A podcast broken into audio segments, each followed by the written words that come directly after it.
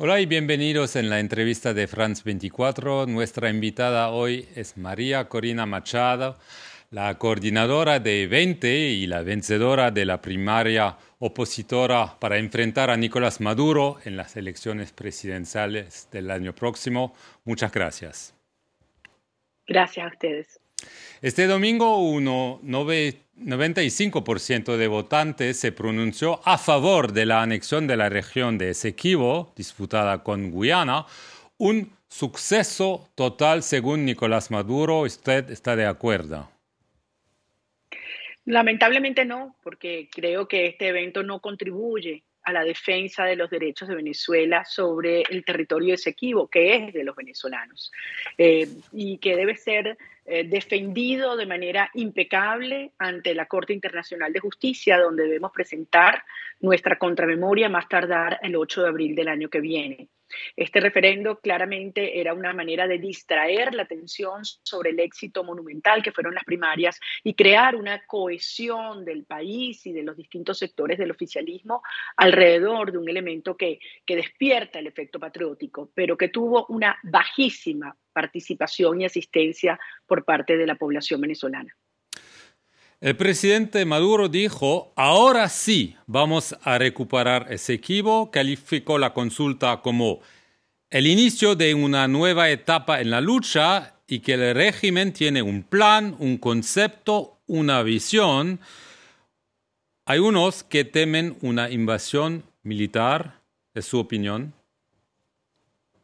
No lo creo y espero que esta locura no, no, se consolide porque efectivamente no contribuiría a lo que es el objetivo superior de Venezuela, que ha sido defendido durante generaciones y es nuestro derecho sobre el territorio esequibo y su proyección marítima.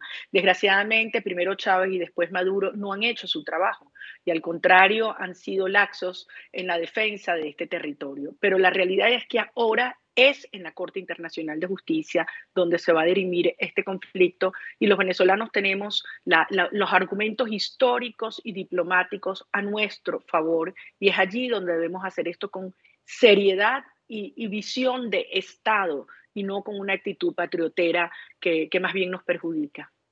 Pero podría ser una manera de postergar las elecciones diciendo que, bueno, hay una guerra, un estado de emergencia ¿Es, no, es, una posibilidad con este régimen? Bueno, con este régimen cualquier cosa es una posibilidad y desde luego en un contexto en el que se están dando cuenta que están totalmente perdidos. Casi el 90% de la población los rechaza y está con nosotros. Sin embargo, yo aspiro que haya sensatez en los distintos sectores que conforman el régimen y en nuestras Fuerzas Armadas y que esta demostración de madurez histórica que ha dado el pueblo de Venezuela este domingo eh, les haga ver que, que, una locura como esta no debe prosperar y que más bien el país quiere una transición pacífica y ordenada por una vía de unas elecciones presidenciales que corresponden el próximo año.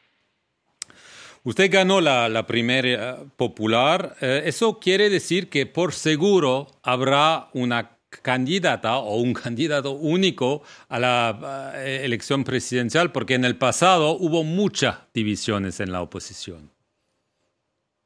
Fue unas primarias extraordinarias con una participación que triplicó nuestro mejor escenario donde claramente hubo muchos candidatos y todos los venezolanos tuvimos la oportunidad de participar y elegir. No podemos descartar que el régimen, como en el pasado, busque financiar o promover algunas otras personas, pero después del éxito de estas primarias, yo creo que eso va a ser absolutamente inútil. Eh, todavía hay obstáculos eh, para una candidatura a la presidencial. Eh, hubo un acuerdo hace unos días entre el gobierno y la oposición, supervisado por Noruega y por supuesto la administración Biden, para que haya la posibilidad para personas inhabilitadas como usted de ir en frente del Tribunal Supremo para revisar las inhabilitaciones. ¿Usted tiene confianza en este proceso y usted lo va a hacer? Yo no tengo confianza en ningún proceso en que esté involucrado el régimen de Maduro, empezando que esta inhabilitación es irrita. Yo no he cometido delito alguno, pero ni siquiera he sido notificada de que hay una inhabilitación en mi contra. Entonces, ¿qué puedo yo recurrir ante un órgano judicial.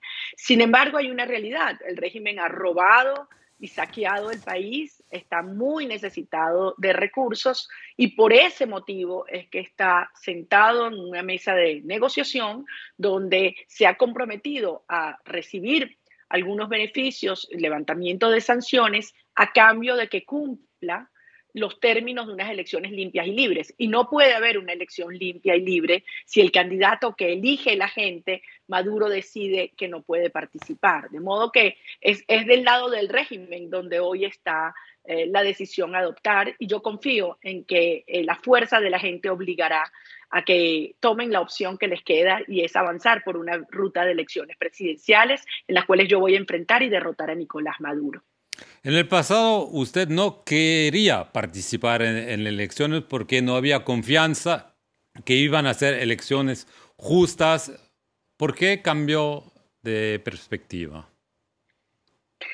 Todos hemos cambiado y yo creo que la, exigencia de elecciones y condiciones limpias hizo que el mundo entendiera y los venezolanos eh, la magnitud de la trampa que Maduro había y nos permitió avanzar hacia un sistema en el cual hoy hay la, disposición, una gran supervisión internacional a este nuevo proceso. De modo que yo creo que hemos ido avanzando eh, ha quedado eh, claro por la, la, farsa del referendo del domingo que no es un ente electoral confiable y que por lo tanto debemos aplicar muchísima presión interna y externa para garantizar que podemos hacer que, que la voz y el voto de la gente sea respetada en las próximas elecciones. Sí, pero, si, si, permanecen las dudas sobre la transparencia del voto, eh, ¿usted va a ir de toda manera o, tal vez se va a decir, bueno, no, no habrá elecciones fiables? Lo que pasa es que con la fuerza de la gente hemos ido superando y superando obstáculos, ya no somos los mismos.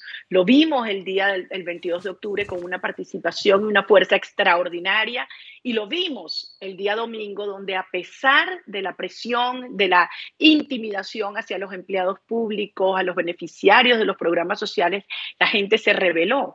Entonces, esta es una ruta en la cual tenemos que ir superando barrera tras barrera, pero créame, Venezuela ha cambiado y el régimen ha perdido completamente su base social y la efectividad de sus mecanismos de control social. Usted dice que, bueno, la gente cambia. Hace un par de años usted quería una intervención militar, ¿fue un error? La única intervención que yo he planteado es una intervención de carácter humanitario en un periodo en el cual los venezolanos estaban muriendo de hambre en las calles.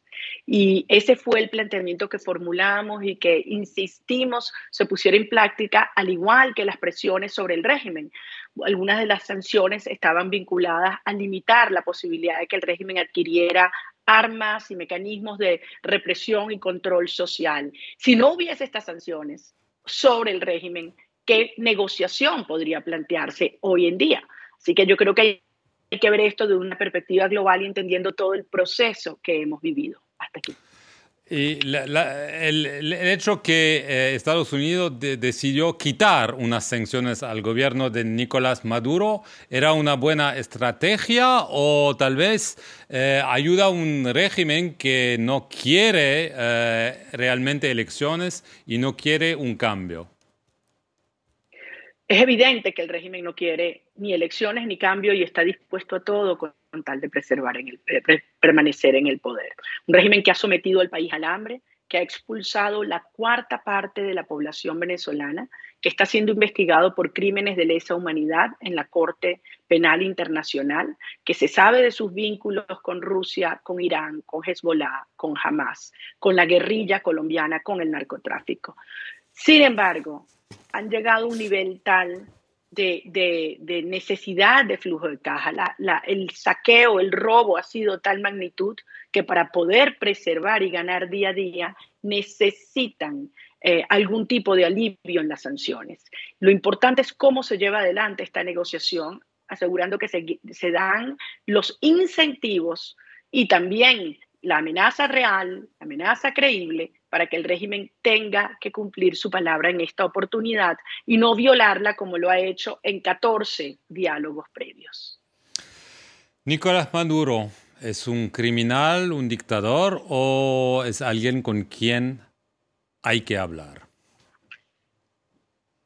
Las tres cosas, las tres cosas. Es un criminal, es, es una dictadura, una tiranía brutal, pero eh, en un proceso de negociación para la salida, yo estoy dispuesta a hablar, pero eso sí, para la salida, para la transición y para asegurarnos que sea de una manera pacífica e irreversible. Y entonces el año eh, próximo, ¿usted cree que habrá elecciones y que el, el próximo presidente de Venezuela será una presidente? No tengo duda, no tengo duda. Sé que será un camino muy duro, muy, difícil, muy peligroso, donde los venezolanos enfrentaremos los retos más, grandes de nuestra historia, pero también que lo que está en riesgo, en juego, no es solamente el futuro de Venezuela, es también la estabilidad de la región, el futuro de Cuba, de Nicaragua, de Bolivia, la posibilidad de que los venezolanos que se han ido regresen y que Venezuela se convierta en un hub energético para Occidente, donde realmente podamos contribuir a solventar la crisis energética global, pero también a resolver el problema migratorio y lo, contribuir a la estabilidad de las democracias liberales de nuestra región.